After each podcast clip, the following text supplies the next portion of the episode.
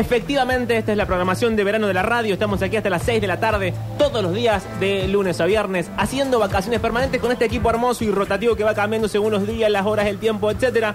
Pero ha llegado el momento, porque yo lamento decirte esto, Fran. Ya un poco te lo adelanté, ayer pasó lo mismo con Facundo. El abogado de la radio, el doctor Membri, a quien le mandamos un beso, eh, ha preparado un psicotécnico que tengo que llenar con cada integrante del equipo. Por las dudas te sucede algún tipo de accidente en la calle, nosotros no hacernos responsables, ¿me entendés? Una cuestión, una bajada legal de la RT. Así funcionan los medios de comunicación. Así que necesito el nombre. Francisca Matoni. Francisca Matoni doble T. Sí, doble T. Perfecto. Colegio. Eh, al que fui, Sí. Colegio Nacional de Montserrat. Ah, ah, bueno, una pesada del Montserrat. No sabíamos, te tenías ese dato guardado, ¿no? Sí, sí. Bien. Che, me va a hacer falta convertir el documento en un Excel porque tengo mucha información de la gente. Estado civil, Soltera. soltera. Comida preferida, Eh, la milanesa con puré. bien, milanesa. Milanesa de carne, De carne, sí. carne, puré de papas. Sí. Puré de papas. Tengo que llenar detallado. ¿Qué querías hacer cuando eras chica? Eh, entrenador de Pokémon. No, ahora Pokémon, ok. Muy bueno. Pampita, ¿es realmente linda o solamente combina bien los zapatos? Tiene estilo. No me parece linda. O sea, combina bien los zapatos. Sí, sí, Bien, me gusta que no los puedo creer esa votos- pregunta. No, no. No puedo creer esa pregunta. Realmente. Ah, pues usted es un hombre. Quiero que sepas que va ganando, no, no va ganando nadie, porque ayer Facu dijo realmente linda, hoy Frank combina bien los zapatos. Tres cosas imprescindibles para vos. Objetos, no, no me va a decir mi papá, el abuelito que está muerto. Eh, no sé, eh, mis libros, Ok, libros. algunos. Eh, mis cuadernitos, donde escribo... ¿Dónde va qué? Listas. Querido diario. No, escribo listas. Bien, me gusta escribir listas. Sí, listas de películas que tengo que ver, libros que tengo que ver. Me gusta mucho hacer tilde. Ah, o sea, lista de pendientes. Sí, sí, sí. Ok. Y me falta una cosa más. Eh, Libros, cuadernitos. No sé, mi Ayer- piano. Ayer Facu dijo del celular, o sea, puedes No, decir mi piano, cualquier mi cosa. piano. El piano, ok. ¿Tocas el piano? Sí, toqué cuando era chica y tengo un piano en mi casa, pero ahora no, no lo estoy tocando mucho. Bien, ok. Moria Kazan, ¿una ídola del pensamiento popular o solo una señora mayor que se viste con muchos colores fuertes? No, debo decir una ídola. Eh, mi decisión va de la mano de que Ídola. escucho el podcast ese que salió. El de Anfibia y Spotify. Sí, sí, sí. Y la verdad ahí reivindico muchas cosas. ¿Sabes que Facu dijo exactamente, Exactamente lo lo mismo? ayer? Esto es una publicidad del podcast de Moria y es un PNT encubierto. Eh, ¿Dragon Ball o los Caballeros del Zodíaco? Ay, no me gusta ninguno de los dos. Tenés que elegir uno, es así el formulario. Eh, bueno, lo caballeros del Zodíaco porque me gustaba lo de los signos y eso. Bien, ok. Me parecía divertido. ¿Fiambre preferido o verdura preferida? En caso de que seas vegana, etcétera. Hace que Eh, no, porque me dijiste milanesa. No, no, fiambre. mm, eh, Ayer la Facu bondiola. dijo un buen salame. No, la bondiola. Bondiola. Bondiola. ¿Conservas amigos de la infancia? Sí. Otra pesada, agua. Pero Sí. porque soy Géminis. Qué Tengo un bello. problema con perder amigos. Ah, Entonces tenés- los acumulo. Ah, eso, eso es un trauma, no es viene del signo, eso hay que tratarlo. No, de es el, algún es el modo. signo. es Bueno, el signo, es el signo. ¿Tenés algún talento oculto? No hace falta que me digas cuál. Eh, sé cantar. Sé cantar, ok. Si ordinario es sinónimo de vulgar, ¿por qué extraordinario no es sinónimo de muy vulgar? No, no entendí. Si ordinario es sinónimo de vulgar, ¿por qué extraordinario no significa muy vulgar? Porque ordinario en realidad significa la norma. Y Bien. extraordinario es, la, es como que supera la norma. Bien, ok. En realidad nosotros decimos vulgar, o sea, decimos que lo normal es vulgar, digamos. Extraordinario norma, perfecto. ¿Cómo me hacen escribir tantas cosas? No me entra tanta cosa en el informe. Algo que nunca harías, Eh, algo que nunca haría. sí. Tirarme un paracaídas. Tirarme en un... pa- Nada de riesgo. Ah, nada, ningún Na- deporte... Nada, absolutamente nada de riesgo me atrae. Ok. Y considero de riesgo subir las montañas a la cumbrecita. Ahí está, bueno, ahí está el- la justificación del no. Tu ataque en contra de las sierras hoy no ha tenido desperdicio. la gran maravilla de esta ciudad desperdiciada. Eh, si tuvieras un accidente en la puerta de la radio, ¿qué tan cierto es que no nos harías ningún juicio? Me da vagancia entrar en Bien, procesos me, da judiciales. vagancia, me da vagancia la justicia. Sí. Perfecto. Ella no va el formulario, se lo voy a mandar al doctor Membri, y después le pone el membrete, qué sé yo, le pone un sello. Re bien. Eh, ahora sí, el tema del día, porque Lo contamos hace un rato, no lo adelantamos del todo, pero sí nos mostraste fuera del aire, y quiero que lo muestres ahí a, a Twitch para que lo vea la gente que está conectada. Un libro enorme titulado Historia Oral del Mundial 78 de Matías Bauso. Y entonces vamos a hablar un poquito del Mundial. Bueno, esta fue mi ligera lectura del mes de diciembre. ¿Qué es un bodoque de cuántas páginas? Fíjate en vivo, no hay drama. Eh, creo que son ocho- Mil y algo. 838. Ah, ok. Eh, que son entrevistas o pequeños fragmentos de personas que fueron hablando en relación al mundial. Y hay de todo, o sea, hay fútbol, Sí. hay política, hay situación contextual, cosas del exterior, opiniones internacionales, entonces es como un pantallazo bastante amplio. Son un tema que yo no sabía mucho porque obviamente mi primer mundial fue el del 2022, Sí. asumo que el de ustedes todos también. no Como ser- al primer ganado. Sí, sí, sí. sí, sí. El primer ganado, el primer ganado, obvio. Sí. Eh, y, y nada, como que el 78 siempre queda ahí en la historia, como que medio que no se lo, no- uno no se lo acuerda tanto, futbolísticamente hablando. No, y aparte como está medio empantanado, uno no sabe si reivindicarlo más, menos, no sabe dónde Claro, pararse. es algo que no, no sabe si festejarlo Eh, mucho, claro. digamos. Uno sí. lo cuenta y listo. Sí, sí, bueno, está. Eh, eh, es una estrellita ahí, sí. Claro, pero ese mundial, eh, a través de lo que yo estuve viendo, es el mundial que construye lo que conocemos hoy como fútbol argentino. Ajá. Porque el fútbol era muy diferente en, eh, digamos, en, en la época de los 70.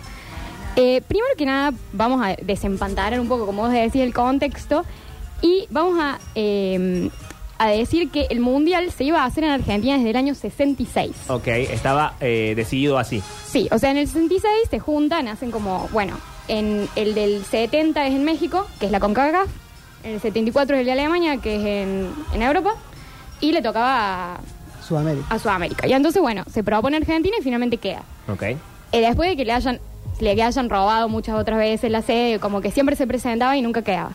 Y entonces, eh, eso, ¿qué nos da en términos de contexto? Que en el 66 empieza la dictadura de Onganía y después tenemos un periodo de Cámpora Perón y después en el, 70 y- en el 24 de marzo del 76 es cuando arranca la dictadura, eh, bueno, la última dictadura que tenemos militar. Entonces, el Mundial ya estaba dicho que se iba a organizar en Argentina desde mucho antes. Bien. Y de hecho, el loguito del Mundial del, se- del 78, que es como unos bracitos que sostienen una pelota, representaba las manos de Perón, porque el logo lo presentan Ah. durante el peronismo eh, en el 74, o sea, cuando termina el Mundial de Alemania en el 74, presentan el logo del que sigue. Mira.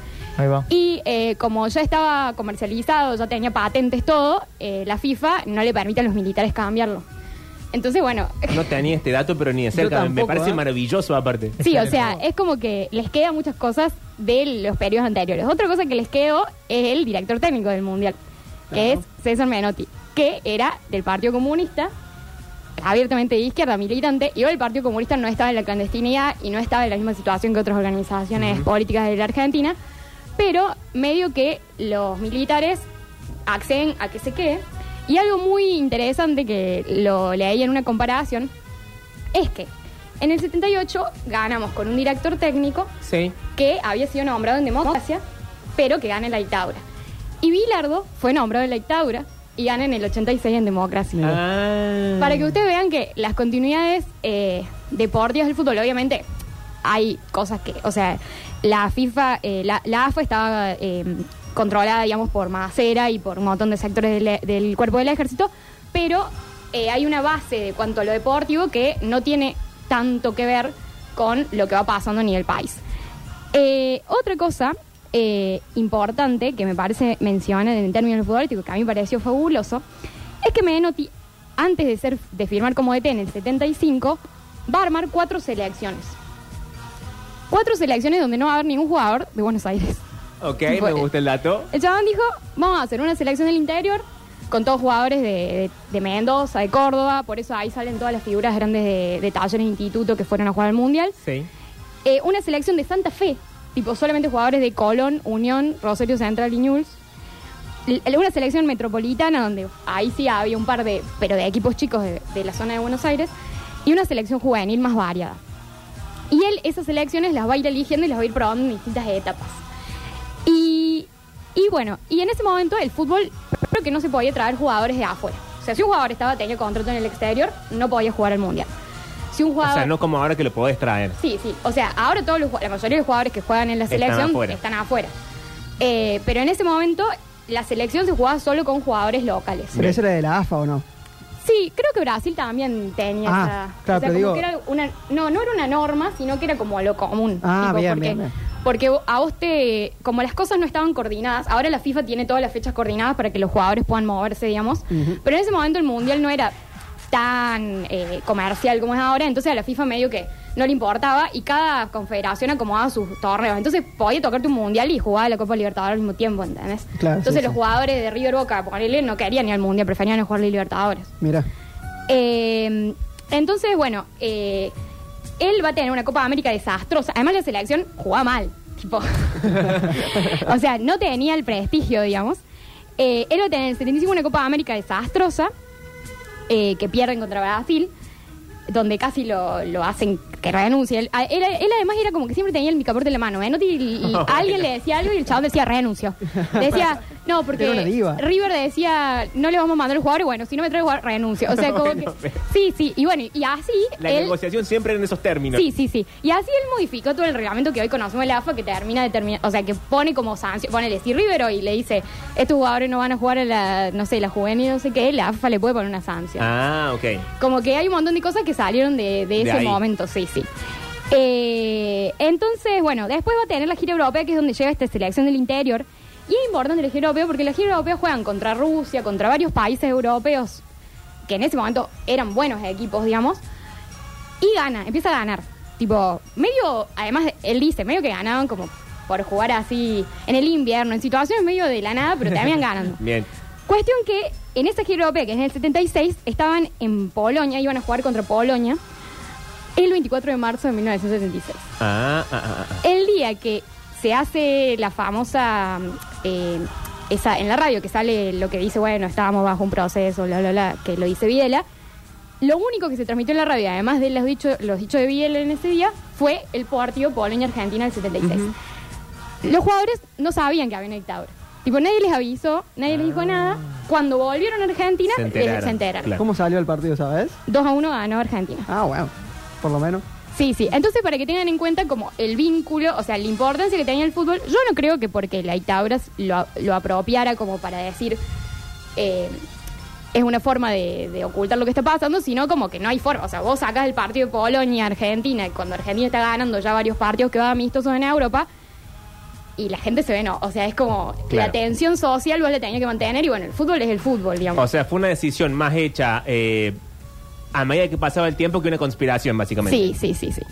Eh, y bueno, entonces, eh, en ese sentido, eh, la dictadura dice, bueno, no hay plata, para que jueguen afuera ya no hay más plata, la AFA no tiene más plata. Entonces, el 77, para practicar antes del Mundial, porque además ya estaba clasificada Argentina de- eh, por ser sede, vamos a jugar con equipos locales. Ok. Lo cual generó el peor momento, los jugadores lo, lo definen como el peor momento de la historia de la selección. O sea, ellos como jugadores la pasaron para el culo. ¿Por qué? Porque jugaban contra Boca, contra River, contra Huracán, contra Independiente, contra Newell's, en cancha local de los otros. Claro. Y la gente iba a ver a su equipo, no iba a ver a la selección. Entonces iban, o sea... Es la peor idea del mundo. Sí, sí, y odiaban a la selección, ¿entendés? Porque Claro. les ganaba su equipo. Dice que la pasaron muy por el culo, pero la selección medio que defiende un poco y empieza a ganar. Y gana el último partido contra Boca en la bombonera. Bien. Todos, absolutamente todos. Y ahí se define como una especie de disputa porque el director técnico de Boca quería que lo echen a Menotti para él ser el director técnico de la selección. Ah, como siempre había ahí una, Sí, un sí, juego sí, de tronos. Sí, sí, hay un juego de tronos. Bueno, después algo, algo que me olvidé decir que es muy, o sea, obviamente no es chistoso, pero que también tiene eso, que es que el, el, el presidente del AFA, que era. Omar Actis, que había quedado del, del, del peronismo, era un militar y medio que había quedado como avalado por los militares y le hicieron un atentado y lo mataron los propios militares de la, de la Marina para sacarlo y, Bien. y que, y poner al que ellos querían, digamos. Como en el mientras tanto, Sí, o lo sea, matemos. ellos, no, o sea, como para que vean que, y bueno, y culparon a montoneros de ese de Ah, este atentado. ok. Entonces, para que vean también como que también ahí había como varias cosas en el medio. Eh, bueno, entonces, O sea, todo esto mientras los jugadores hacían esa, esa gira deportiva interna en la Argentina. Exacto. sí, sí, sí, más o menos. Era como todo pasaba entre el 75 y el 76, Bien. se iban acomodando las cosas. eh, y, eh, y bueno, y ahí eh, se van acomodando. Pero el director técnico también es el mundo muy avalado por los diarios del momento, como que se había empezado a hacer amigo. Porque primero lo mataban, pero cuando Argentina empieza a ganar, como siempre pasa, es el El número uno. el sí, número uno. Como siempre. Sí, sí. Como Scaloni, igual que Scaloni. Sí, exactamente igual. Además hizo esto de traer gente que nadie conocía. Claro. Como que en ese sentido hay muchas similitudes, como que tiene ahí un montón de, de cositas. Otra cosa importante es que Menotti lo va a dejar afuera Maradona de la selección del 78. Bien. Maradona tenía 17 años, jugaba muy bien, había sido probado varios veces, estaba en la juvenil, pero eh, Menotti no está convencido, igual porque tenía muchos días, tenía como 5 o 10 y bueno, Maradona era el más chico y dijo, bueno, saca Maradona. Bien. Pero por una cuestión práctica, no por nada Sí. extraño. Sí, por una cuestión práctica. No, no hubo nada extraño. Maradona siempre, o sea, siempre declara que se arrepiente de no estar mucho en ese, en ese mundial, pero también es para pensar un poco el rol en el que quedaron esos jugadores del 78, que después se los, se los condiciona mucho por, por haber dicho, bueno, ustedes podrían haber dicho algo en el momento, en el contexto. Y, y yo no creo tampoco que, que Maradona estando en, en ese contexto hubiera dicho nada tampoco. O sea, Claro. como que iba llegando las cosas. Eh, no hay que olvidar también que eran todos chicos de entre 18 y 24 años que jugaban al fútbol y que venían de lugares muy humildes. Algo, algún dato, un dato importante es que la mayoría venían de familias peronistas del interior y que eh, y que nada, que no sabían muy bien lo que estaba pasando porque en ese momento en el 78, o sea, Argentina venía de muchas dictaduras y muchos procesos y más o menos uno pensaba que era lo mismo, o sea, como bueno, tenemos tres años de dictadura, cuatro años de dictadura y viene otro gobierno democrático, así digamos. Se había Sí. normalizado mucho, digamos. Sí, se había normalizado el hecho de estar en gobierno de facto. Obviamente nadie sabía que estaban matando gente y secuestrando bebés y haciendo ese tipo de Y cosas. también es una costumbre muy nuestra, independientemente de quién gobierne, de ir a pedirle declaraciones a alguien que no tiene por qué Claro, darle en claro, principio, sí, ¿no? sí, Porque, sí. ¿Por qué tendrían que decir algo? Sí, sí, sí. Además, de hecho, bueno, eh, César Menotti des- después, el, el 79, firmó varias solicitadas, los jugadores. Es muy gracioso porque nosotros vemos ahora todos los documentales del Mundial del, del, del 2022 Sí. que hacen, que además no solamente los documentales que hacemos como Argentina, sino que hay documentales hechos por Estados Unidos, por Amazon, por no sé qué tipo, productores internacionales. Y en ese momento todos los documentales que se hicieron después del Mundial fueron prohibidos en Argentina porque todos hablaban de la dictadura, además. Claro. Eh, entonces, bueno, como que está eso. Y también esta cosa que pasa con este mundial y que nos pasó con todos los mundiales es el resto del mundo queriendo decir que ganamos injustamente, digamos. Obviamente hay un montón de cosas de coima, doping, etcétera, gen- jugadores buenos que no vinieron por eso. Eh, pero este libro lo que hace es desmentir un poco y contextualizar el momento futbolístico Claro. del, del país y del mundo. Eh, entonces, bueno, por ejemplo, eh, empieza, o sea, en Europa se profundiza mucho esto que se llamó, la que acá en Argentina le dijeron la campaña anti-argentina, que eran europeos que, eh, que empezaron a visibilizar lo que pasaba pidiendo que el Mundial no se jugara. ¿Qué pasa? Había otros intereses en el medio, porque había si Argentina quedaba afuera, no había países en Latinoamérica que se hicieran cargo de la sede, entonces el Mundial iba a ir a Europa. Entonces había intereses para que el Mundial no se hiciera en Argentina Bien. y fuera a Europa de vuelta. O sea, Eh. no era una cuestión de, de bondad humanitaria. No, no, como que va por los dos lados. O sea, los propios argentinos que estaban exiliados, argentinos, pre- o sea, que habían sido presos políticos o que estaban perseguidos acá en Argentina, en las, com- las comisiones que hacían o los, o los grupos que tenían ahí en el exilio, todos estaban en contra de boicotear el mundial. Todos bancaban que se hiciera el mundial. Claro. Y es más, la- la- el lema que saca Montoneros en el exterior es Argentina campeón, Videla al paredón. O sea, era como que transversalmente eh, la, el, el fútbol y, y el, y el ganar, querer ganar ese mundial, eh, era, era algo importante Bien, más allá del todos, problema político. claro. Sí, sí, sí. Entonces, eh, algo, por ejemplo, interesante es que los jugadores de Francia les pidieron que no vayan, eh, un grupo de, de extranjeros en Francia les pidieron que no vayan y decían, ustedes representan al otro equipo francés, porque había 22 desaparecidos franceses en Argentina. Ah. Y de hecho la selección va con la representación de cada una de esas personas a pedirle a Videla en una entrevista que los libere. Y de hecho hay un par de esos que fueron liberados gracias a esa acción. Perdón, la selección francesa, francesa. hace Sí, esto. sí, sí. Pero ellos nunca quisieron dejar de jugar. Es más, hay una encuesta de los diarios donde decía, ¿usted cree que la selección de Francia debería protestar y no ir a Argentina a jugar el Mundial? Y el 78% dice no. Porque también está eso de decir, bueno, o sea, lo- no les vamos a dar el Mundial, o sea, si no va nadie, van a ganar ellos. Claro. Eh, entonces, bueno, después otra cosa importante, esta campaña de Argentina que se hacía en Europa, los militares decían, tenían otra campaña acá en Argentina que era, nosotros jugamos también un mundial que es jugar de argentinos y mostrarle a los extranjeros que van a venir que somos, que estamos bien, digamos. Bien. Que no hay muertos en la calle, que no pasa nada. Entonces, la revista Para a ti, en la revista Villiquen, hicieron una campaña para que los niños y, la- y las chicas mandaran postales a los lugares de Amnistía Internacional, Comisión de Derechos Humanos, contando que ellos estaban viviendo muy bien en Argentina. Ah. Es, la escena de los Simpsons, Es la escena de literalmente. los Simpsons. Sí, sí, sí. Y Con amor, niñitas. lo más gracioso es que a partir de eso, mucho- hay un testimonio de una chica que dice, yo mandé mi postal, Sí. diciendo, acá en mi casa está todo re bien, voy al colegio, no sé qué.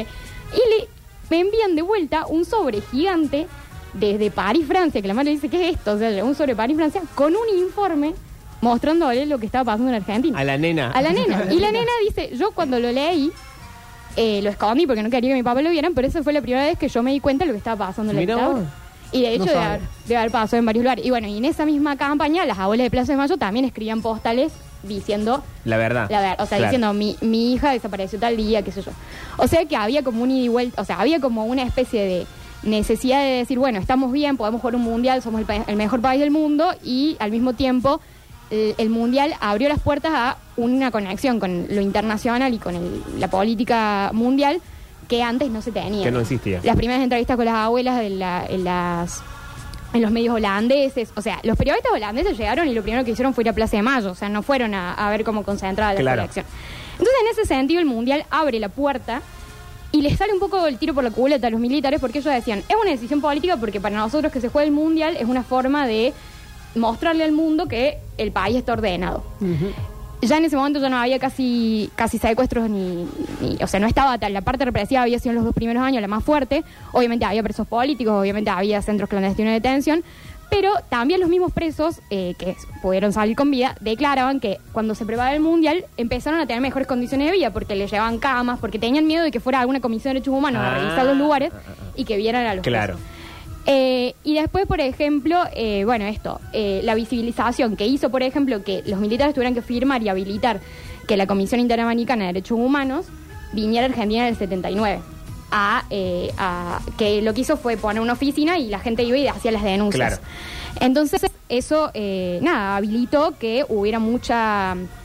O sea, o sea, como que eso se habilitó gracias al mundial. Y después, por ejemplo, las primeras, las abuelas de Plaza de Mayo iban a la Plaza de Mayo y caminaban de a dos, porque como está en la ley Omnibus actualmente, eh, no podés juntar, no voy a juntarte de más de tres personas Claro. sin que te repriman. Entonces se juntaban de a dos y caminaban por la Plaza de Mayo. Y hicieron las primeras marchas porque los militares tenían miedo de que re- ellos reprimiendo salían en, las tele- en los, en, En la en los medios internacionales.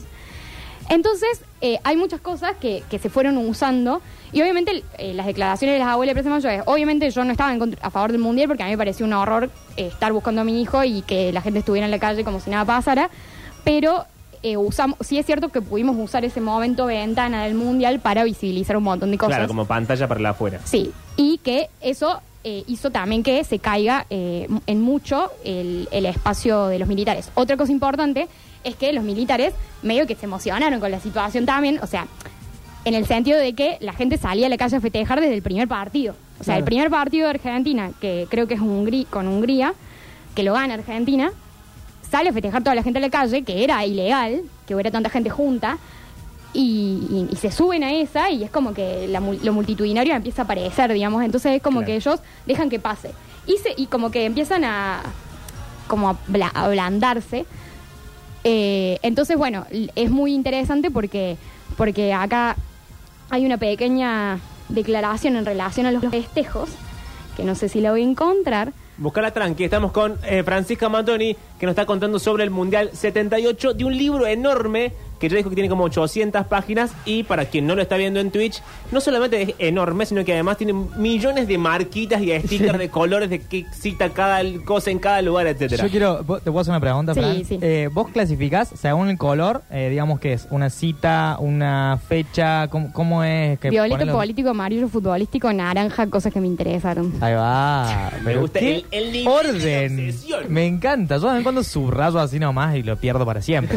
me encanta. Eh, bueno, en, en lo de los festejos está eh, una, una presa política que, que, que, bueno, que había salido, que sa- salía, o sea, también los presos los hacían salir para el mundial. Ah, bien. Obviamente estaban con los militares todo el tiempo, pero como que cuentan que los hacían salir, que iban, o sea, que estaban, obviamente no iban a decir soy desaparecido ni nada. Eh, pero bueno, por ejemplo, había uno que decía, yo me hice amigo de mi, de mi guardia cárcel, y entonces ellos tenían que hacer operativos para ir a los partidos, a las canchas, con alguno de ellos para que ellos identificaran subversivo, Claro. digamos. Y, y entonces yo me hice amigo para que me llegara siempre a mí. Y yo no señalaba a nadie, o sea, no- pero iba a ver los partidos, o sea, iba con el, con el guardia cárcel y Claro. iba a ver el partido.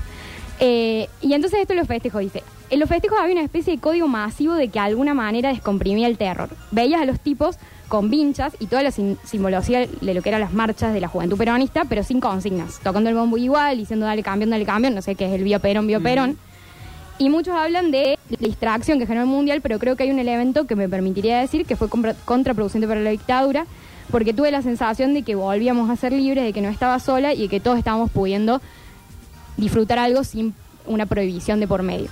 Y por ejemplo, Cassiari, que también sale en este libro en una entrevista, dice, es la primera vez que podías hablar de un tema sin que pareciera que el tema estuviera prohibido. Claro. Entonces es como que eso también habilitó como un flujo de convivencia entre personas que tenían realidades muy distintas, podías bancar o no la dictadura, tener familiares desaparecidos o no, podías estar exiliado o no, pero como que habilitó un sentimiento colectivo en una sociedad que estaba súper individualizada. O sea, era como, vos sos zurdo, vos no, vos sos tal, vos trabajas de qué. Y bueno, y otro dato de color, por ejemplo, es que Menem estaba preso eh, porque había una cárcel de, de gremialistas y qué sé yo, Sí. y Menem mundial en la cárcel. Ah, todo en la cárcel. Eh, pero bueno, o sea, como que, de hecho, eso, en las cárceles veían todo el mundo, veían el mundial, estaban ahí.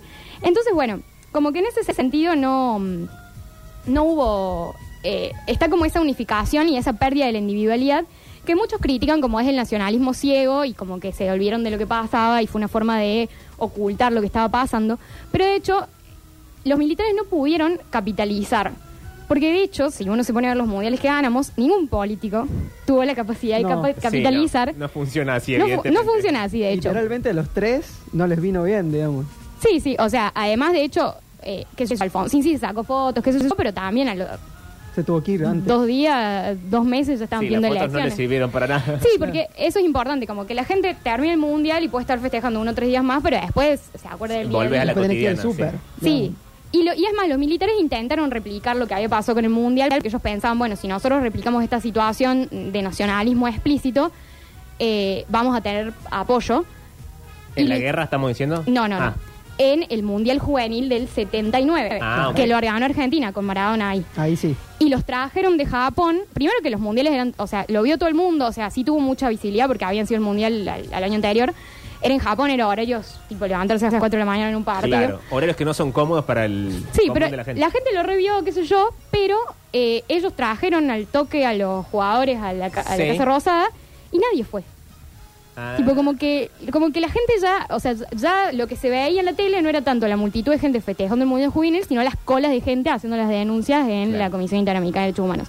Entonces, en ese sentido, se puede decir que no se lo aprovecharon, sumado a que imprimieron más de 700 millones de dólares para los gastos del Mundial y económicamente no les sirvió para nada, digamos. O sea, generaron inflación para defender la posición de haber sido sede del Mundial. Era Claro. como lo más importante era que eso saliera bien, O había sea- que sacar plata de donde sea. No funcionó bien en casi ningún término. No, de hecho, es, eh, la situación de la dictadura, había tanto miedo, digamos, había tanto, había una cosa de represión terrible y la gente obviamente no iba a gritar nada de la cancha ni nada. A Onganía, en el 66, la, la única vez que va a la cancha le gritan, de hecho, y se tiene que ir. A no, a lo, medio que lo vitoreaban y todo eso, pero habilitó a hacerlos más cercanos a la gente y hizo que los, que en los diarios aparecieran las primeras caricaturas de los militares. Claro. Cosa que era, o sea, ser que era impensado sí, antes. Sí, sí, sí. Y, y de hecho duró unas tres semanas entre el que terminó el, o sea, terminó el mundial y coso, porque no, porque después ya mandaron una carta a los militares y dijeron, si siguen dibujando. Se acabó. Sí, sí, sí. No Eh, sí, sí, sí. Entonces, bueno, como que en ese sentido eh, se puede pensar esa idea. Y de hecho, hay algo importante que es que no hacía falta ganar para que la situación de nacional, o sea, todos dicen no, porque ganamos y eso fue les dio la garantía de seguir estando en el poder mucho tiempo. Pero la gente ya estaba saliendo de la calle a nivel festejo de ganar Sí. desde el primer partido. Es más, cuando perdemos contra Italia en la fase de grupos, la gente salió porque habíamos pasado de fase de grupos, digamos. Y fue una locura. Y otra cosa que pasó es que, que me parece clave, importantísimo para decir, es que al salir segundo en el grupo, Argentina tiene que ir a Rosario a jugar. O sea, pierde la sede de Buenos Aires y se va a Rosario. Y en Rosario, la hinchada era mucho más grande que el Monumental de Buenos Aires. Ah, ah, ah. A tal punto que cuando se juega la final, el locutor dice, ¿dónde esté el público? Me van a hacer traer a los de Rosario. Oh. O sea que Sí. Y, y lo que dicen los jugadores es que había como mucho, o sea, mucho interés de, eh, de las provincias y había mucha implicancia en las provincias. ¿Por qué? Porque las sedes habilitaban otros espacios. Estaba Córdoba, estaba Mendoza, Sí. estaba Rosario. Entonces había muchas. el- o sea, el, el mundial im- implicó a toda la sociedad argentina y no solamente al sector porteño. Sumado que los jugadores en su mayoría eran jugadores del interior. Eh, entonces eso es, es un punto que me parecía importante porque nada, porque habilitó una forma distinta de, ver el fútbol eh, que no era solamente los equipos que están en primera, que van al Libertadores, que son todos del conurbano y de Buenos Aires, digamos. Me gustó el, me gusta el ejercicio de eh, desarmar la idea de que la historia es contada desde un lugar único, ¿no? Esta cosa de, bueno, esto fue malo porque todas estas cosas malas, sino como la de desarmarlo y ver que evidentemente en el contexto, cuando uno lo va viviendo, la vida real generalmente no es eh, cinco personas en una mesa tomando decisiones y el resto obedeciendo. Es como una cosa más de, la coyuntura del momento, más ad hoc. Sí, o sea, como que los intelectuales y muchos de los exiliados que, que contaban que veían el partido en sus casas, en donde estaban, eh, dicen esto, dicen, lo choqueante era ver que la vida seguía, pero un, la, o sea, la vida sigue siempre, digamos, como que después se revisitará la historia y lo que estaba Claro. pasando, pero no había, o sea, no había forma de detenerla ni de hacer como una crítica a lo que estaba pasando en ese momento, eh, porque bueno, porque era como, como que el momento del fútbol habilitó una cosa que no sé, que hacía mucho tiempo no se vivía en el país, que estaba totalmente reprimido. Y bueno, y eso obviamente tendrá sus diremos, qué sé yo, pero, pero en ese momento eh, todos festejaban. Fran, ¿te puedo hacer un par de preguntas para que desmitifiques un par de cosas que se piensan sobre el Mundial 78 Sí. o no? O capaz sí. confirmas. La primera, la leyenda de que Cruyff no vino porque, porque estaba en contra de la dictadura y que por eso Holanda jugó sin Cruyff. No, eh, Cruyff lo que dice es que él no iba a jugar porque él había tenido un evento eh, como, como que le habían entrado a robar a la casa donde él vivía y eh, en Europa y como que dijo que no venía porque le había prometido a la mujer que no iba a jugar más mundiales. Y él sostiene esa postura, digamos. Entre los jugadores que, que, que dejaron el mundial y que todo el mundo decía que era por la situación de la dictadura, eh, ninguno hizo una declaración en el momento y a posteriori por ahí algunos sí dicen que, lo hicieron por, por ese motivo. Por ejemplo, Carrascosa, eh, Julio Carrascosa era el capitán del equipo en el, 70 y- en el 76 cuando está jugando en Polonia y él cuando llega le preguntan qué es lo que más extraño y él dijo, me hubiera gustado estar en mi país con lo que pasó, o sea, me está pasando lo que estaba pasando el, el 24 de marzo. Y él después renuncia y todo el mundo decía que renunciaba por, por una convicción política, pero él siempre lo desmiente. Claro. Eh, de la misma manera que, que los alemanes, o sea, lo- los mismos franceses, como que nunca hubo declaraciones, sí tenían como eh, toda la, la embajada los hacía como, como tener, bueno, tengan en cuenta que está pasando esto, tengan cuidado con esto, con lo otro, eh, pero no, pero no. Y de hecho, Kroll, que es el director técnico de Holanda, en ese momento, el gráfico, que es un diario de eh, un diario futbolístico muy, muy conocido en ese momento, le falsifica una supuesta carta que él le escribe a la hija diciéndole Sí. que en Argentina era todo fabuloso.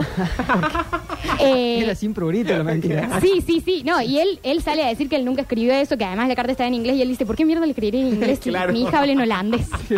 tipo, y en la carta era como, quería hija, Argentina es un país tan perfecto, o sea, era como...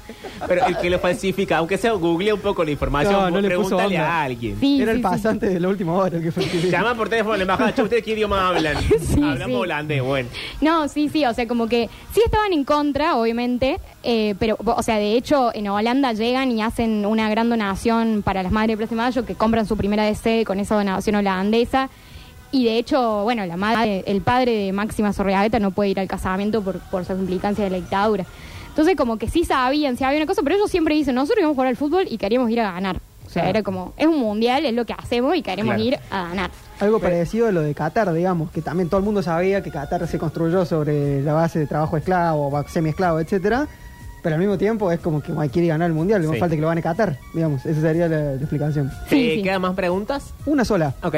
Eh, la otra era que un poco se hable del tema del famoso partido con Perú, que es lo que pone en duda generalmente los detractores del Mundial 78 de Argentina. Bueno, hay eh, este libro tiene como todas las, las partes, están los que dicen, en el momento, si vos ves, están las declaraciones del mismo momento donde se fue el partido de los jugadores y hay algunos que sí decían, ah, este lo comearon. Bueno, el arquero era argentino nacionalizado peruano. Entonces, medio que ahí hay como una cosa, la, la familia de él vivía en Rosario y medio que hay una entrevista donde toda la familia dice, bueno, sí, mi hijo fue en Perú, pero yo quiero ganar Argentina. Además de que Argentina en, es- en ese momento era por puntos y Argentina necesitaba ganar por cuatro goles para pasarlo a Brasil. Eh, y al- el día ese, a la mañana, decían que los brasileros habían coimeado a los, pe- a, lo- a los peruanos. Claro. Era al revés, decían que los brasileños habían comido a los peruanos para que los peruanos movieran el horario, como, como que el discurso fue distinto y después se fue cambiando. Eh, no sé si hubo coima, la verdad, lo que, lo que deja claro el libro es que hay sospechas, pero nadie se atreve a, a decir ese fue comiado o no. Lo que sí hubo fue que Videla entró, que lo que los análisis históricos dan a entender que, que lo hizo medio por una torpeza militar, porque el chabón no tenía nada de fútbol. Eh, de hecho, fue a la cancha las veces que fue al mundial y nunca más fue a la cancha. Eh, y, y Videla entró al vestuario peruano para decirles como, Uh, como suerte. Qué complicado, complicado. Entonces, todo el mundo decía que en esa, en esa charla él, él medio que él dijo un par de frases tipo, bueno, que. Porque Perú ya se quedaba afuera, o sea, era ver quién jugaba, eh, o sea, quién jugaba contra Holanda. Y era Brasil o Argentina. Y entonces fue como medio bueno, porque el fútbol latinoamericano que triunfa, no sé, le dijo un par de cosas y bueno, ahí hay como una, como entrar es raro y como, pero los análisis históricos dicen que medio que entró por una cuestión de militar y no tanto por, por una cuestión Claro, de... no para amenazar a nadie. ni para- No, no, no, no. Pero bueno, eh, en relación a eso, yo lo que pienso es que si uno ve el partido, desde el porque lo- me lo puse a ver, porque yo también diga, entré en la duda, y, y uno ve el partido que es 6 a 0, y al principio parece que nos ganan, o sea, tiran como unos palazos Hay que... un par de palos de Sí, que, que, que hubieran entrado. Y, y bueno, y es muy interesante ese partido porque en el segundo gol, que lo hace Tarantini, segundo gol del partido Perú, el chabón que se ve en el, cuando festeja el gol, mira a la junta militar y les grita gol, hijos de puta. Ah, Ah, mira. ah, ah, Y después, esto hay como una. Hay como. En, en el libro están como las, todas las versiones y hay como. Dicen que Tarantino lo inven- inventó para reivindicarse después. Pero dicen que cuando Biel entró al vestuario a felicitarlos, él se agarró los huevos y le dio, las ma- y le dio la mano después de haberse tocado los huevos. Ah, bien. Ah, tenía una- tenía unos sea, huevos bárbaros. había por sí. todo. Sí, Sí, sí, sí. Y, y él justifica así la fo- una foto donde él está sonriendo dándole la mano a Videla. Y él dice, bueno, pero le agarré los huevos y le di la mano. Con lo- y, y hay algún por ahí dice, nah, pero ¿qué iba a hacer eso si tenía 18 años, Tarantino? O sea, o sea, ¿qué- qué- qué? De todo hay versiones la encontradas. Sí, sí, sí. Pero bueno, es cierto que fueron los jugadores que más tuvieron que hablar, so- o sea, justificar su lugar más por la política y el contexto que por su desempeño futbolístico. Y, y- y de todas maneras, eh, hay una frase de Sábato que es muy interesante que dice, yo vi el gol de Kempes eh, contra Holanda cuando ganamos y era de otro mundo, pero aún así en mi imaginario, cuando yo me acuerdo de ese día, me pesa más la imagen de Videla festejando que ese gol. Qué es gol. un gol increíble, digamos.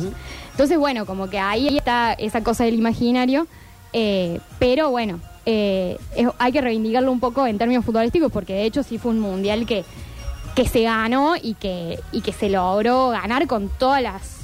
O sea, empatamos contra Brasil 0 a 0, eh, hubo, eh, jugábamos contra Italia que perdimos que Italia era el favorito para ganar, es más, hay una frase que dice... Vinieron todos los italianos menos el que se quedó a cuidar Italia.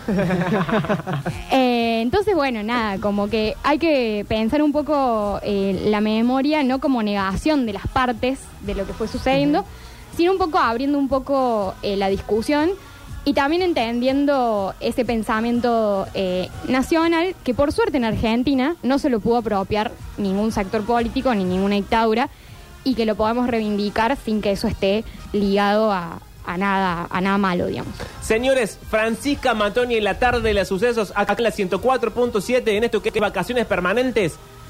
Canciones, tanda, a la vuelta, Manu Rivero, a la vuelta. Haremos la famosa sección, oyentes agarran una ficha, la ponen pidiendo una canción adentro de una máquina y luego la máquina si quiere les devuelve una canción para no decir la sección de un programa que murió y no la podemos usar pero lo usamos igual. Todo eso y mucho más, averígüelo después de la tanda.